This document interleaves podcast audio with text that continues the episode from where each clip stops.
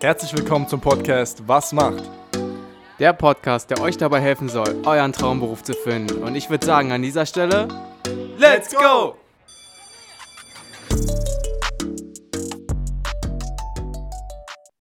Herzlich willkommen zu einer weiteren Episode von Was macht? Ja, Björn, was macht eine operationstechnische Assistentin? Was macht eine operationstechnische Assistentin? Wir sind wieder verbunden über Zoom, dieses Mal mit Franzi. Ja, Franzi, ähm, stell dich einfach mal kurz selber vor. Wie ist es dazu gekommen? Medizinischer Bereich. Wir hatten tatsächlich jetzt auch schon eins, zwei, drei medizinische Berufe auch beleuchtet gehabt. Operationstechnische Assistentin bis jetzt noch nicht. Ähm, gib uns einfach mal so einen kleinen Ausblick. Wie ist es dazu gekommen, dass du gesagt hast, hey, die Richtung soll es werden für mich? Ähm, genau. Ja, also ich bin jetzt seit äh, 2016 examinierte operationstechnische Assistentin. Das heißt, ähm, 2013 habe ich mit der Ausbildung begonnen. Die geht drei Jahre. Und ja, wie ist es dazu gekommen? Ganz klassisch ähm, war schon immer Medizin halt mein Traum. Natürlich äh, hat man da so diverse Fernsehserien im Kopf und denkt, das läuft so ab. Ähm, aber ich kann das jetzt schon mal so an der Stelle sagen. Es ist nicht so. Ähm, genau. Und äh, da habe ich dann halt damals äh, in dem Zusammenhang halt diverse Praktika gemacht und äh, dann natürlich auch mal in ein OP mit hineingeschnuppert. Und ja, da war es halt schon um mich geschehen, wo ich halt gesagt habe, okay, die Atmosphäre, das alles hier, das gefällt mir. Hier ist mein Platz. Ob es jetzt halt von der pflegerischen Seite her ist oder halt Beispielsweise in Form eines Medizinstudiums, dann irgendwie von der ärztlichen Seite her. Und ja, natürlich der Klassiker, es hat nicht direkt mit dem Medizinstudium geklappt. Mhm. Und habe mich dann äh, dementsprechend für die OTA-Ausbildung überall in Deutschland beworben, wurde dann äh, zum Glück auch angenommen und bin heute immer noch dabei. Ja, okay, sehr interessant. Also so ein bisschen die Grundbegeisterung tatsächlich von äh, so, so Fernsehserien ähm, im Kindesalter vielleicht schon. Wir hatten auch ganz am Anfang, ähm, wo wir mit dem Podcast gestartet haben, einen, einen Strafverteidiger, der ebenfalls, äh, meine ich mich zu erinnern, erwähnt hatte, dass äh, durch Fernsehserien er gesagt hat, ja, das ist so interessant, ich möchte das irgendwie mal später selber machen. Ähm, so war es auch bei dir im medizinischen Bereich ähm, diese Variante auch des nicht vielleicht zugelassenen oder dass man nicht dafür zugelassen wird, Medizin zu studieren, hatten wir bereits auch schon. Ähm, und dass man dann e-, eben so eine ähnliche Richtung einschlägt, aber trotzdem in demselben Fachgebiet bleibt. Also sehr interessant bis hierhin. Ja, wie, wie lief das für dich ab? Du hast dich einfach überall beworben. Äh, vorher auch noch zu erwähnen, du hast das Praktikum gemacht. Vielleicht kannst du da auch noch mal so ein bisschen erwähnen, was du da vielleicht schon machen durftest. War das ein Schülerpraktikum, 8. und 9. Klasse oder wie kann man sich das vorstellen? Äh, nee, das war tatsächlich also äh, ein freiwilliges Praktikum, was ich in den Herbstferien gemacht habe. Das war, äh, da war ich in der 12. Klasse.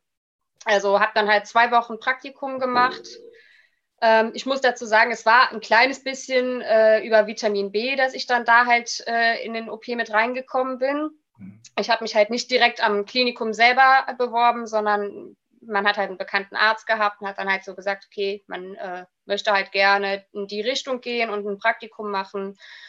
Ja, und da bin ich halt in dem Zusammenhang äh, mit Medizinstudenten mitgelaufen, die mich dann halt auch einfach mal mit in den OP genommen haben und ähm, ja, habe so gesehen halt nicht von der pflegerischen Seite so ein reines OP-Praktikum gemacht, also ähm, wo ich dann halt ähm, ja von den OTAs, von den OP-Pflegekräften da halt angelernt wurde, sondern die Studenten hatten mich halt einfach mitgenommen, haben mir gesagt, da und da kannst du dich hinstellen, da kannst du mal gucken. Und ähm, ja, so war das. Okay, Natürlich, wenn man sich jetzt schon vorab so ein bisschen darüber informiert hat über den Beruf, sollte man das halt eher von der pflegerischen Seite aus machen, das Praktikum. Also ähm, halt wirklich bei der OP-Leitung dann irgendwie eine Bewerbung hinschreiben. Und ähm, bei uns in meiner Klinik ist es dann so, dass die Praktikanten halt am ersten Tag natürlich noch so eine volle Reizüberflutung haben und da halt mhm. noch nicht so viel machen dürfen. Da stellt man die halt auch in Anführungszeichen eher so erstmal in die Ecke. Ähm, häufig ist es auch so, und das ist auch überhaupt nicht schlimm, dass Praktikanten dann mal umkippen. Das liegt halt an der ganzen Atmosphäre, die ganzen Geräusche, Gerüche. Ähm, ja, da hat äh, so manch ein Kreislauf mit zu kämpfen. Und ähm, ja, wenn man dann halt schon so zwei, drei Tage dabei ist, dann äh, darf man auch schon ein bisschen mehr mit anpacken. Ähm, vielleicht beim Lagern helfen oder auch äh, je nachdem, wie äh, man sich selber halt auch macht, wie interessiert man ist, darf man dann auch schon mal helfen, ähm, zum Beispiel Sterilgut zu öffnen. Mhm. Ja, die angesprochenen Eindrücke und die Reizüberflutung, da können wir ja später dann auch noch drauf zu sprechen kommen, wie es auch für dich war, so am Anfang. Ähm, aber dieses Praktikum hat dich auf jeden Fall darin bestärkt, okay, es soll auf jeden Fall die Richtung werden. Und dann hast du dich, ähm, hast du bereits erwähnt, quer in Deutschland auch beworben.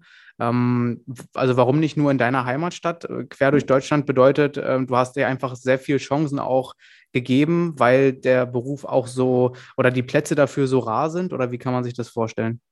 Äh, ja, also ich wollte unbedingt den Beruf auf jeden Fall erlernen. Ähm, ich habe mich halt nicht nur für OTA beworben, ich habe mich auch für CTA beworben. Das ist der chirurgisch-technische Assistent. Der ist aber noch mal weniger bekannt als der operationstechnische Assistent. Und äh, ja, als operationstechnischer Assistent ist man halt wirklich nur im OP und nur bei Operationen dabei. Und das ist halt schon eher auch das, was ich äh, auf jeden Fall machen wollte. Und ähm, ja, in meiner Region, äh, also ich habe mich halt, wie gesagt, deutschlandweit beworben, auch in meiner Region überall und ähm, ja, bin letztendlich dann, äh, also ich komme aus Rheinland-Pfalz, ich bin letztendlich dann in Leipzig angenommen worden. Also das sind gut 400, 500 Kilometer Entfernung und ja, so als äh, junges 19-jähriges Mädchen äh, mal eben 500 Kilometer von zu Hause entfernt, das ist für die persönliche Entwicklung schon ganz gut gewesen. Ja, krass. Also hatten wir auch noch nicht so viele Gäste, äh, aber auch einige mit dabei, ähm, die auch so einen großen Schritt dann direkt gewagt haben, wie du schon meinst, so direkt im jungen Alter. Ähm, ja, denn jetzt zur Ausbildung. Also was waren so Lerninhalte gewesen? Also bei uns ist die Ausbildung damals in ähm, vier verschiedene Lernbereiche äh, unterteilt gewesen und die, in diesen Lernbereichen hatte man dann halt auch unterschiedliche Fächer. Die waren zum Teil, waren das auch so normale Schulfächer wie Deutsch, Englisch, Chemie, Physik. Mhm. Zum Teil hatte man aber natürlich auch ähm, spezielle Fächer. Ähm, wir haben die dann halt je nachdem dann zum Beispiel OP-Lehre genannt und dann natürlich klassisch noch Anatomie, Chirurgie. Ja. Okay, äh, war die Ausbildung jetzt so dual aufgebaut, also dass du halt Berufsschule hattest und irgendwie in der Klinik gearbeitet hattest oder wie war das? Also man hat Blockunterricht, das mhm. heißt, äh, gerade wenn man halt die Ausbildung begonnen hat, dann hatte man erst sechs Wochen ähm, Theorie, Aha. einfach um halt äh, sich selber mal so ein bisschen zu beschnuppern und halt erstmal in die Materie reinzukommen, auch die ganzen wichtigen Verhaltensregeln ähm, für den OP auch kennenzulernen man hat dann schon mal auch geguckt, dass man dann halt für ein paar Stunden halt auch schon mal den OP sieht und kennenlernt, dass man sich halt alles, alle zusammen halt auch mal gemeinsam umzieht, dass das alles schon mal läuft vor dem ersten ähm, praktischen Einsatz. Und ja, dann ansonsten war das halt dann im Wechsel, also halt am Anfang sechs Wochen Theorie, dann drei Wochen, ähm, nicht drei Wochen, sechs Wochen Praxis und dann halt drei Wochen Theorie, also quasi immer so ein Rhythmus, drei Wochen Theorie, sechs Wochen Praxis und in den Sommerferien dementsprechend ist die Praxis dann länger gewesen, ähm, ja, weil die Schule da natürlich zu hat. Ja, also das sind äh, wahrscheinlich auch sehr viele Eindrücke gewesen, die du dann ähm, gleich zu Anfang äh, mitbekommen hast, sei es jetzt im Theorieunterricht oder sei es dann auch in der Praxis. Ähm, ja, was ist da so am meisten hängen geblieben? Vielleicht gibt es so eine Sache so aus der Ausbildung, wo du auch vielleicht meinst äh, oder die jetzt so denkst, hey, das hat mir auch am meisten Spaß gemacht. Ähm, sei es jetzt irgendwie ein Thema in der Theorie oder vielleicht auch irgendwie der erste Tag dann äh, in der Praxis, wo du vielleicht äh, dann schon mal im OP schauen durftest. Gibt es da irgendwas, wo du dich zurück, äh, zurückerinnerst? Also es gibt natürlich ähm, ein paar äh, Momente, an die ich mich gerne zurückerinnere. Ähm, zum einen halt im theoretischen Unterricht, wenn man da so Workshops hatte und dann selber auch mal arbeiten durfte, also quasi Arzt spielen durfte und dann ähm, zum Beispiel mal mit einem Bohrer halt in so einen Kunstknochen reinbohren, dass man das Handling davon auch mal hat und ähm, halt auch weiß, wie wichtig es ist für den Arzt, dass man die Sachen richtig angereicht hat, eingereicht kriegt und richtig zu, zusammengebaut vor allem. Und ja, in der Praxis halt auf jeden Fall ähm, ja die ganzen Operationen, dass man halt wirklich so die Anatomie vom Menschen hautnah kennenlernt. Und ähm, wir hatten zum Beispiel auch einmal ähm, einen Exkurs in die Pathologie wo man ähm, ja dann halt die Organe von Verstorbenen dann halt auch mal so richtig anfassen konnte. Ja, das ist wahrscheinlich mega interessant. Ich meine, wenn man dann so als ähm, OTA daneben steht und das anschaut, aber das dann selber auch mal irgendwie so, ja, irgendwie zu fühlen, keine Ahnung, das ähm, gibt einem wahrscheinlich dann auch irgendwie so ein besseres Gefühl dafür, was man da eigentlich irgendwie macht oder was dann der Operateur neben einem dann wirklich macht und was der gerade für Erfahrungen äh, ja einfach macht in dem Sinne das war jetzt so ein bisschen der Theorieteil, der Praxisteil, was dich so am meisten beschäftigt hat. Ähm, gehen wir mal über so zu den Prüfungen. Wie war das da aufgebaut? Gab es ähm, einen schriftlichen Teil an Prüfungen? Äh, gab es einen mündlichen, einen praktischen Teil? Äh, erzähl uns da einfach mal so ein bisschen, wie das Prüfungsschema aufgebaut war. Also es war sowohl als auch. Also während des theoretischen Unterrichts hat man natürlich, ähm, wie früher in der Schulzeit halt auch, ähm, Klassenarbeiten bzw. Klausuren geschrieben. Und ähm, bei mir war das damals so, dass wir zwei Zwischenprüfungen hatten. Also einmal halt äh, am Ende vom ersten Lehrjahr beziehungsweise Anfang vom zweiten Lehrjahr hat man eine Springerprüfung gehabt. Das heißt, ähm, Springer ist äh, quasi der unsterile Dienst, der äh, immer Materialien anreicht und Sachen vorbereitet. Und ähm, wenn man so will, der wichtigere Part eigentlich ist, weil, also das heißt halt, ohne den Springer läuft nichts. Instrumentieren kann jeder, aber wenn du halt einen schlechten Springer hast, dann ist es echt, äh, ja, mhm. schlecht. Und genau, dann wurde das halt ähm, bei mir in der Ausbildung geprüft und, ähm, und dann hatte man halt noch so, ja, Ende zweites, Anfang drittes Lehrjahr noch eine ähm, Zwischenprüfung, die vorbereitend auf die Abschlussprüfung sein sollte. Ähm, da hat man dann halt äh, eine schriftliche Prüfung gehabt, die genauso ablaufen würde wie an der ähm, Abschlussprüfung und auch eine mündliche Prüfung. Aber zum Beispiel bei mir in der Klinik ist das so, dass man auch noch eine Zwischenprüfung hat ähm, zum Instrumentieren, also dass das halt auch nochmal zusätzlich mit abgeprüft wird. Allerdings ist ja jetzt seit diesem Jahr ähm, die OTA-Ausbildung staatlich anerkannt. Ähm, ja, in diesem Zusammenhang gibt es da noch mal einige Änderungen. Ich habe jetzt auch gehört, dass die Springerprüfung beispielsweise nicht mehr stattfinden soll, aber ähm, ja, da sind sich, glaube ich, äh, einige noch nicht so ganz einig, wie das wirklich abläuft. Okay, na, das ist dann wahrscheinlich auch irgendwie teils gerade, wie du schon meintest, irgendwie im Wandel dann durch diese auch äh, Anerkennung dann am Ende. Ähm, ich habe mir jetzt gerade hier noch notiert, eine Frage, die mich sehr interessiert. Äh, jetzt zum, zum, zum Vergleich einfach für ähm, Menschen, die jetzt vielleicht zuhören, sich so denken, naja, ähm, das ist vielleicht irgendwo im, im Kern dasselbe vielleicht wie die MFA-Ausbildung. Ähm, hat man jetzt wahrscheinlich schon ein paar Unterschiede gehört. Ich frage das deshalb, weil ich die MFA-Ausbildung abgeschlossen habe. Deswegen äh, frage ich da gerade nach, weil es mich auch selber interessiert. Ähm, gib uns da einfach mal so ein bisschen Info, wo liegen die Unterschiede? Ich habe es jetzt gerade schon so ein bisschen herausgehört, gerade so diese Prüfungen wirklich auf das Thema Springer, Nicht-Springer, Assistenz wirklich im OP. Das ist natürlich bei der MFA-Ausbildung nicht. Kann man aber sonst sagen, ähm, gerade was so Anatomie angeht und so, ist, ist die Ausbildung schon ähnlich? Ähm, bestimmt. Ich habe ja selber die MFA-Ausbildung natürlich auch nicht gemacht, deshalb ja. weiß ich nicht, wie es genau abläuft. ähm, ja, aber ich denke halt so die ganz klassischen Fächer ähm, hat man ja in beiden Berufen. Anatomie hat man auch in beiden Berufen. Ähm, aber zum Beispiel hat man als OP-Pflegekraft oder OTA halt äh, nicht so die rein pflegerischen Aspekte. Ähm, deshalb mag ich das zum Beispiel auch nicht, wenn man mich Schwester nennt, OP-Schwester, weil ich bin halt einfach keine OP-Schwester, ich bin OTA. Ähm, ja, und ähm, ja, als MFA hat man ja auch diese ganzen Abrechnungsgedöns. Hm, ja, ja, genau. und wahrscheinlich noch einen höheren äh, bürokratischen Aufwand, als wir haben. Also bei uns ist natürlich die Dokumentation auch äh, das A und O und da äh, haben wir auch sehr, sehr viel mit zu tun. Ähm, aber ich glaube, das ist einfach nochmal ein anderer Rahmen als ähm, ja, bei der MFA-Ausbildung. Okay. Ja, ist ja perfekt, wenn hier zwei Experten sitzen, die sich darüber austauschen können und dann äh, da auch die Unterschiede festlegen können. Ähm, nee, meine Frage wäre jetzt nochmal gewesen äh, zur, zur Abschlussprüfung. Wie genau das ablief? Also waren das mehrere Tage? Äh, was war da persönlich dein Eindruck gewesen? War es schwierig? War es einfach? Ähm, und vielleicht auch so ein bisschen inhaltlich, was du da machen musstest? Also es waren mehrere Tage. Man hat halt, ähm, wie gesagt, halt einmal die praktische Abschlussprüfung, dann hatte man eine mündliche Abschlussprüfung und eine schriftliche Ab also Abschlussprüfung. Schwierig. ähm, genau, ich weiß, um ehrlich zu sein, gar nicht mehr, welche von den Prüfungen als erstes war. Ob jetzt erst schriftlich oder erst mündlich. Ähm, mhm.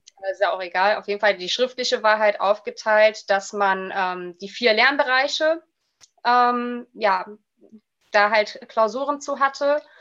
Ähm, es gab zwei Lernbereiche, die halt äh, mehr Thema, äh, mehr Themen umfasst haben und zwei Lernbereiche, die halt eher kleiner waren. Mhm. Und ähm, dann wurde halt an einem Tag halt ähm, ein Lernbereich mit halt so, also ein großer Lernbereich und ein kleiner Lernbereich halt in jeweils zwei Prüfungen gemacht. Für die eine Prüfung hatte man zwei Stunden Zeit, für die andere halt nur eine Stunde und mhm. Dazwischen hatte man dann noch einen Tag Pause und dann kamen halt äh, die nächsten beiden Lernbereiche. Ähm, genau. Und äh, bei der mündlichen Prüfung war das so, dass da von den vier Lernbereichen nur drei Lernbereiche abgefragt wurden. Und ähm, das fand alles an einem Tag statt. Ähm, das heißt, äh, man hatte zum Beispiel um 9 Uhr Lernbereich 1, dann äh, um 12 Uhr Lernbereich 2 und, äh, keine Ahnung, um 14 Uhr Lernbereich 3. Mhm. Genau, also die Noten hat man leider nicht direkt mitgeteilt bekommen. Und ähm, bei mir war natürlich äh, die erste mündliche Prüfung ähm, aus meiner Sicht äh, eine totale Katastrophe, weil wir da halt einen Anatomieprüfer hatten, mhm. ähm, der dann halt, äh, ja, es war ein Chirurg, der auch das Staatsexamen abgenommen hat und dementsprechend halt äh, auch ein bisschen äh, detailliertere Fragen gestellt hat, auf die man sich natürlich nicht vorbereitet hatte. Und äh, ja, als bei mir dann immer wieder weiter nachgefragt wurde, ähm, ja, war das für mich sehr, sehr schlimm, sodass dann äh, nach der Prüfung, weil ich natürlich vollkommen aufgelöst war und äh, noch zwei Prüfungen ja vor mir hatte, ähm, kam dann halt meine äh, Fachbereichsleitung raus und meinte, ey, mach dir keine Sorgen, du hast bestanden. Ja, perfekt. ja, genau. Das ist, glaube ich, ganz gut, wenn man da so ein bisschen so die Last irgendwie abgenommen bekommt, weil, ja, also wie du meintest, wenn man da mit so Ungewissenheit irgendwie die ganze Zeit durch den Tag läuft und irgendwie so ein bisschen zittert, weil man nicht weiß, äh, war das jetzt gut, war das jetzt schlecht, dann, mhm. äh, ja, ein bisschen blöd. du wolltest gerade Ja, ja, ich wollte eigentlich jetzt äh, weitergehen, weil jetzt durch dieses ganze Gezittere durch die Prüfung, äh, die du ja aber dann am Ende bestanden hast, also von daher äh, brauchen sich die Zuhörer auch keine Gedanken machen, wenn sie den ähnlichen Weg gehen wollen. Es ist auf jeden Fall zu schaffen. Wir sehen es äh, an dir. Ähm, wie, wie ging es dann weiter? Du hast die Prüfung bestanden, dann hast du ähm, weiter da gearbeitet oder wie lief es dann für dich weiter? Ähm, also tatsächlich hat man erst, ähm, also ich hatte die Ausbildung ja zum 1. September begonnen und offiziell hat man erst am äh, 31. August dann erfahren, ob man wirklich bestanden hat oder nicht. Natürlich sind die äh, Lehrer dann schon vorher hingegangen, haben gesagt, so hier, du mhm. hast bestanden, aber offiziell wusste man es quasi nicht. Ähm, ich bin aber äh, da tatsächlich dann schon hingegangen und äh, habe mich dann wieder in meiner Heimat Rheinland-Pfalz beworben, weil äh, ich halt, ja, wie zu Beginn schon erwähnt, ein kleiner Heimscheißer bin und halt wieder äh, in die gewohnte Umgebung wollte. Ähm, ja, Genau. Ja, und dann in gewohnter Umgebung ähm, stellen wir jetzt mal die, die themenbezogene Frage, worüber sich auch der ganze Pod äh, Podcast letztendlich auch dreht. Ähm, was macht denn nun eine OTA, eine operationstechnische Assistentin? Also vielleicht ähm, formulieren wir das besser. Beschreib uns doch mal so am besten so einen Tagesablauf. Wie sieht es für dich aus? Ähm, auf welche Dinge musst du achten? Vielleicht kannst du kurz zusammenfassen, was zeichnet den operationstechnischen Assistenten aus? Ich meine, du hast uns ja gerade schon ein bisschen Einblick geben können ähm, zwecks Berufsausbildung, ne? aber jetzt nochmal äh, für die Allgemeinheit. Ja, also es ist immer schwierig, äh, das zu beschreiben. Wenn man es halt in Worte fasst, dann klingt das immer so einfach, aber es ist halt nicht so einfach, wie es klingt. Also ähm, man ist als OTA dafür zuständig, dass es halt einen reibungslosen OP-Ablauf gibt. Das fängt schon morgens an ähm, mit dem Vorbereiten der OP-Tische, dass man da den richtigen OP-Tisch wählt, die richtigen Lagerungsmaterialien dafür besorgt und ja, den richtigen Patienten dann halt auf den richtigen OP-Tisch für den richtigen OP-Saal ähm, ja, auflegt, ähm, dann die ganzen Materialien, die man für eine OP braucht, ähm, vorbereitet. Man muss halt wissen, wie die zusammengebaut sind. Ähm, man muss die ganzen OP-Abläufe äh, von Anfang bis Ende kennen und ähm, halt wissen, was an welcher Stelle gebraucht wird. Ähm, weil zum Beispiel die Ärzte, das sind ja auch einfach nur Menschen, ne? Und äh, die können halt auch mal einen schlechten Tag haben und einen Hänger haben. Und dann wären wir quasi nochmal so der Backup, die dann halt sagt, also die, wo man dann halt sagt, so hier, also eigentlich wäre jetzt an dieser Stelle der und der Schritt dran. Mhm. Also das äh, ist bei mir tatsächlich auch schon ein paar Mal vorgekommen, dass ich dann halt äh, quasi nochmal so einen Denkanstoß geben musste. Ähm, ja, genau. Ja. Ähm, genau, ich, ich würde würd doch gleich mal dazwischen fragen, weil du auch gerade gesagt hast, ähm, ihr seid dann, ihr als OTAs seid dann auch so ein bisschen ähm, die Denkstütze manchmal auch für den Arzt. Ähm, jetzt ist es ja so, weiß ich nicht, ob du dich jetzt mit deiner Arbeit oder mit, mit deinem ähm, Team, mit deiner Klinik auf spezielle, also auf Operationsarten spezialisiert habt. Also dass es vielleicht zum Beispiel nur Operationen äh, am Bein oder sowas sind? Oder wie, wie, wie schaffst du es dann, jeden Ablauf irgendwie äh, im Kopf zu behalten? Oder ist es wirklich so, dass du, ihr vielleicht irgendwie drei, vier verschiedene Arten habt und du deswegen das alles behalten kannst? Also das hat natürlich alles mit einer gewissen Routine zu tun. Ne? Wenn man halt die Sachen ein bisschen häufiger macht, dann ähm, hat man das halt einfach drin. Und gerade wenn man halt seinen Job einfach gerne macht, dann fällt es einem einfach noch mal an, einfacher als jetzt früher, wenn man dann für Französisch Vokabeln lernen musste, wo man halt ja, überhaupt keine Lust drauf hatte. Ne? Ähm, deshalb ähm, ist das da halt einfach nochmal eine andere Sache. Und ich werde auch häufig gefragt, kannst du einen Tipp geben, ähm, wie man sich die OP-Abläufe behalten kann? Also ich, ich habe dann keinen Tipp. Also man muss halt einfach Spaß an seiner Arbeit mal haben und das halt häufig machen. Und äh, tatsächlich ist bei mir auch schon vorgekommen, dass ich halt von Operationen geträumt habe und dann gesagt habe, hey, ich muss jetzt als nächstes das, das und das Instrument. Also ja, es ist ganz komisch. Also ja. Mhm. Ja, kann man, kann man das so, kann man das so fragen, welche Operation äh, macht dir am meisten Spaß, gefällt dir am besten oder sind die Abläufe für dich am einfachsten? Also ich äh, bin ein absoluter Fan von der Endoprothetik, also Prothesen für äh, in Hüfte, Knie, Schulter einbauen. Das ist halt wirklich so mein Ding. Ich mache aber auch sehr gerne Wirbelsäulen. Mhm. Also ähm, das hört sich so cool an. Ich mache ich mach so gerne Wirbelsäulen. Ja, also ich instrumentiere die gerne. Ja. Ähm, instrumentieren heißt halt, dass man steril am Tisch steht, die Instrumente äh, den Chirurgen zum richtigen Zeitpunkt anreicht und ähm, ja, halt nochmal so richtig dabei ist und halt auch die Anatomie auch selber mit anfassen kann und ähm, häufig ist das dann halt zum Beispiel auch so, ähm, dass man da halt auch nochmal, das ist jetzt so eine rechtliche Grauzone, ähm, quasi wie so ein Extra-Assistent noch mitarbeiten kann. Manchmal fehlen halt einfach Hände ne? und ähm, dann ist man als OTA äh, dann halt auch nochmal damit mit beschäftigt. Also mhm. nicht nur instrumentieren, sondern muss man halt passen, also nebenbei halt auch nochmal zusätzlich ähm, ja, assistieren. Okay, krass. Ja. Ja, also man, man hört schon raus, äh, du fühlst dich auf jeden Fall sehr, sehr wohl in deinem Beruf. Ähm, ja, wie sieht es trotzdem aus? Also hast du irgendwie schon so gewisse Interessen, trotzdem irgendwie noch weiterzuschauen? Vielleicht irgendwie in einem Traum oder so, wo du dann Ärztin warst oder so und jetzt so vielleicht doch irgendwie Medizinstudium anstreben willst? Oder denkst du dir einfach, nö, ich bin hier vollkommen happy und äh, möchte keine Weiterbildung irgendwie in irgendeinem Bereich auswählen? Also ähm, ich will mich auf jeden Fall noch weiterbilden. Ähm, in welchem Rahmen das stattfindet, weiß ich aktuell leider echt nicht. Ähm, natürlich hat man irgendwo noch so seinen Traum vom Medizinstudium, wobei das bei mir jetzt noch mal schwieriger geworden ist. Äh, mhm. ich weiß nicht, ob ihr das mitbekommen habt, aber da sind ja die Zulassungsvoraussetzungen ähm, ja noch mal geändert worden und okay. für mich ist es da halt einfach noch mal schwieriger da reinzukommen. Allein auch, weil ich halt jetzt aufgrund äh, der privaten Situation mich nicht mehr deutschlandweit bewerben würde. Mhm. Ähm, ja, aber ich äh, plane auf jeden Fall noch irgendwie äh, mich weiterzubilden, ob es jetzt in Richtung Medizinpädagogik geht.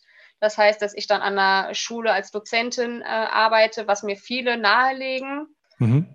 Ähm, ja, oder es gibt ja auch noch ähm, den Physician Assistant, was halt nochmal so ein Mittelding ist zwischen Pflege und halt ähm, ja, der ärztlichen Tätigkeit. Ähm, ja, also irgendwo weiter oben wird noch was für mich sein. Ja, das ist ganz cool. Jetzt haben wir schon so ein bisschen die Zukunft beleuchtet. Ich würde ganz gern noch mal kurz einen Schritt in die Vergangenheit gehen und dann wieder in die Gegenwart äh, zurück. Dann auch äh, zwecks zu den Rahmenbedingungen, was auch dann so ähm, Entlohnung angeht, Urlaubstage und so weiter. Dazu kommen wir gleich. Aber eine Frage hatte ich mir noch aufgeschrieben. Ähm, du hattest es ja vorhin oder wir hatten es schon kurz angesprochen. So ein Moment, äh, wo man irgendwie sagt, hey, manchmal sind auch Azubis oder Praktikanten auch umgekippt im OP, ähm, weil sie irgendwie sowas, irgendwas gesehen haben, was natürlich einfach ähm, vorher noch nie gesehen wurde. Und dann war das so ein erster richtig krasser Eindruck. Ähm, gab es für dich so einen Moment, wo du gesagt hast, okay, das ist jetzt wirklich ähm, krass. Ich bin nämlich der Meinung, wir hatten auch ähm, schon eine ähnliche ähm, Dame bei uns im Podcast äh, als Gast, die hat dann auch äh, mit im OP gearbeitet. Das war aber ein anderer äh, Beruf, den wir da beleuchtet hatten. Sie hat aber auch im OP gearbeitet und hat dann gesagt, also als das erste Mal dann eine Schädeldecke eröffnet wurde, dann wurde ihr doch dann schon ganz komisch. Gab es für dich irgendwie so einen Moment in deiner Ausbildung oder in deinem äh, Berufsleben? Also, dass ich sagen muss, das ist jetzt so mega komisch oder das haut mich von den Socken. Hm es ist schwierig. Also es gibt halt einige Momente, wo man sich so denkt, so wow, also äh, zum Beispiel Explantation, ähm, wenn man dann halt entweder selber mit instrumentiert und dann halt wirklich der ganze Saal voll steht mit Leuten. Also, also es ist schon so ein bisschen so ähnlich, wie man es aus den Fernsehserien kennt. Man kennt halt da äh, die Ärzte nicht, die dann dabei sind. Ja, eine lustige Situation für mich war äh, die erste Amputation von einem Bein ähm, da muss man dazu sagen, das muss man halt meistens dann in die Pathologie runterbringen. Und ähm, ja, man verpackt das Beinchen dann halt auch dementsprechend in diversen Tüten, erkennt aber immer noch die Form. Und wenn man dann im Aufzug mit so einem Bein rumfährt, das ist schon komisch. Ja, das, Vor allem, wenn das, dann noch andere Patienten reinkommen. Ja, okay, ja, das Bild stelle ich mir tatsächlich auch gerade äh, lustig vor. Vor allen Dingen, wenn ich jetzt Patient wäre und dann in denselben Fahrstuhl gehe. Ja.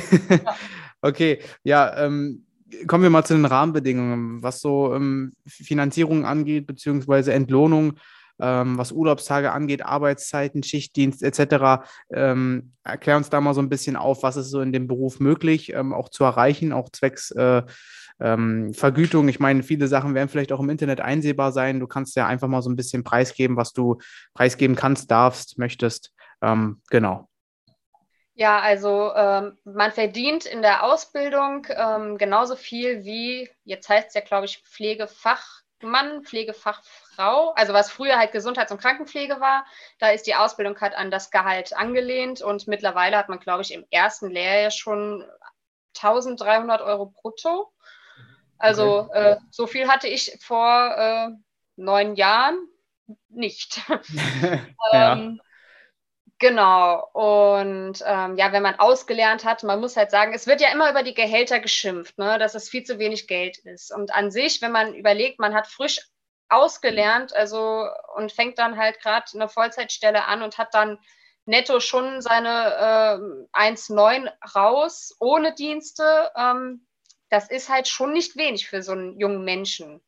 Weil wenn man dann halt nochmal so die ganze Verantwortung berücksichtigt, die man hat und dann halt natürlich im Vergleich noch sieht, was andere Berufe dann verdient, dann ist es in dem Zusammenhang schon wenig. Aber prinzipiell ist es okay vom Gehalt her, finde ich zumindest. Hm.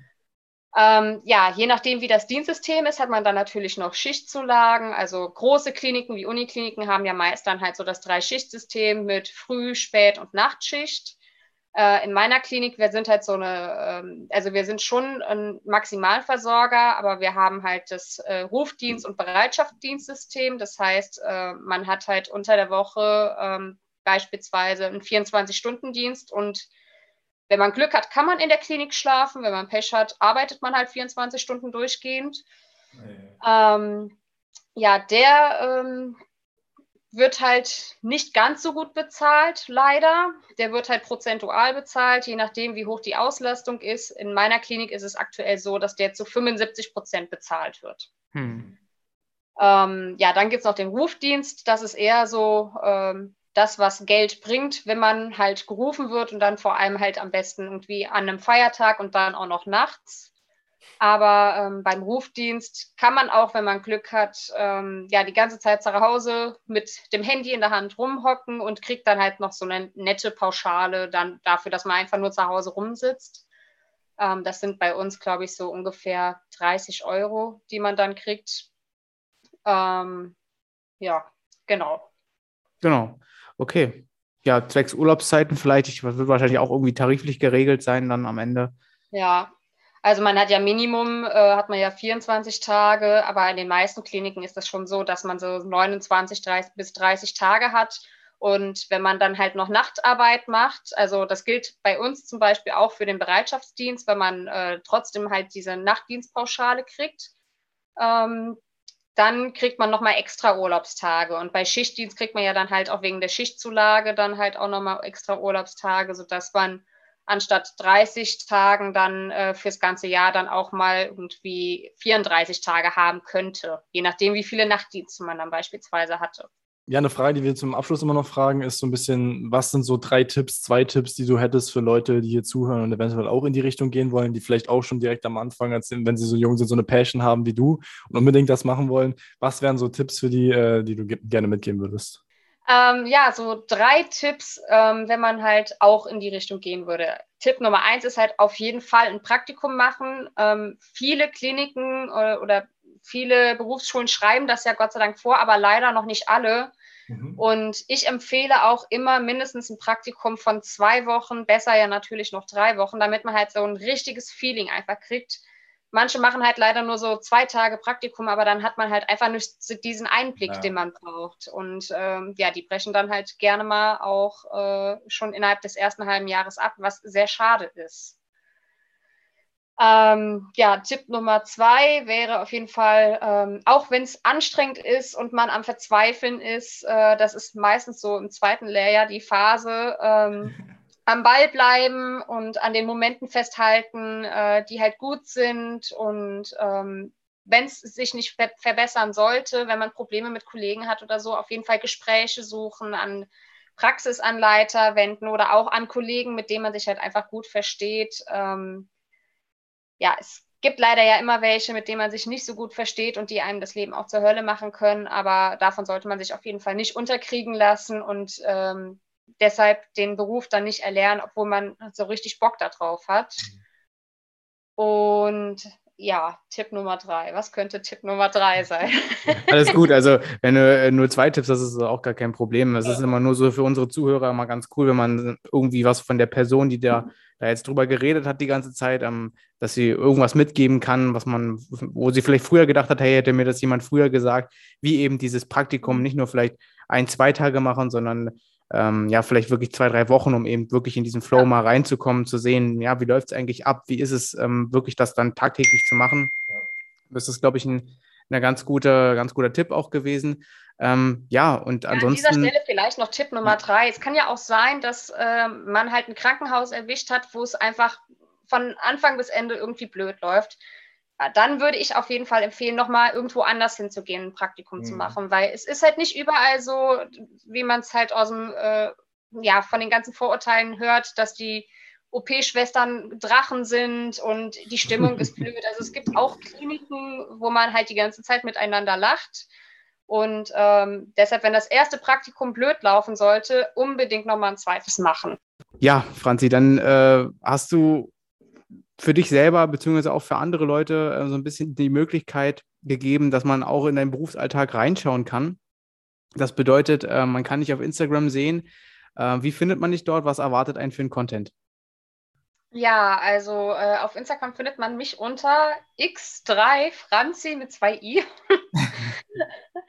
ähm, ja, wie ist es dazu gekommen? Ich äh, habe halt damals äh, in der Ausbildung ähm, noch ein Hobby gebraucht. Wie gesagt, ihr wisst ja, ich war ja alleine da und äh, hatte da dann mit YouTube angefangen und weshalb auch immer habe ich dann irgendwann mal erzählt, hier, es kommen nicht so viele Videos äh, wegen der Ausbildung und in dem Zusammenhang kamen dann halt natürlich Fragen zur Ausbildung und dann hat halt eins zum anderen geführt. Ähm, ich habe einen Blog gemacht, wo es dann äh, jetzt hauptsächlich nur noch ähm, um meinen Beruf geht. Und ja, Social Media gehört halt einfach dazu und so habe ich mich dann halt, äh, ich glaube, das war 2018, im Dezember 2018, äh, dazu entschieden, mein privates Profil dann ähm, ja halt auch auf ähm, den OP auszulegen und halt authentische, ehrliche Einblicke zu geben. Das heißt, sowohl positive Momente als auch negative Momente zu zeigen. Ähm, es ist für mich in meinen Augen einfach die authentischste Werbung, die man für den Beruf machen kann. Ja, ja, das sehe ich genauso und deswegen ist es auch ganz gut, dass wir das hier erwähnen und äh, für den doch etwas doch vielleicht komplizierten Namen, weil man jetzt das nicht gleich alles so mitgeschrieben hat mit Stift und Papier oder nicht gleich nebenbei her sitzt und äh, das auf Instagram direkt eingegeben hat. Ähm, wir verlinken das natürlich auch alles in den Show Notes und dann äh, kann man da auf jeden, mal, äh, auf jeden Fall mal vorbeischauen und sich so ein bisschen einen Eindruck holen, bestärkt einen vielleicht dann noch mehr darin, irgendwie, was man da sieht, ähm, was du für Erfahrungen machst in deinem Arbeitsalltag, dass man vielleicht dieselbe Richtung gehen will. Ja, Devin, ich weiß nicht, hast du noch eine Frage, die du stellen möchtest? Nee, ansonsten auch von mir. Also ich finde es sehr, sehr cool auf jeden Fall, was du machst, auch mit Social Media und so, wie du schon meintest, einfach ein cooler Weg, um einfach dem Beruf so ein bisschen weiterzuhelfen und einfach ein bisschen aufzuklären. Ähm, finde ich mega cool, auch einfach, weil es aus so einer Nachfrage entstanden ist. Weißt du, du hast erst was anderes gemacht, Leute einfach gefragt und dann ist es so in diese Richtung gegangen. Mega cool. Ähm, und ansonsten, ja, einfach Dankeschön für das Interview. War super interessant gewesen. Ich glaube, wir konnten äh, einige coole Dinge auf jeden Fall äh, auflösen und auch für Leute einfach hier ja, zeigen und äh, auch zum Beispiel diese Tipps und so, die wir gegeben haben. Ähm, sehr, sehr cool und großes Danke an dich, Franzi. Ja, ich danke euch für die Möglichkeit, äh, überhaupt so ein Interview zu führen und ähm, ja, ein bisschen von meiner kleinen Leidenschaft äh, berichten zu dürfen. Ja, na dann äh, würde ich sagen, euch allen äh, einen schönen Abend noch und dann hören wir voneinander. Ciao, ciao. ciao, ciao.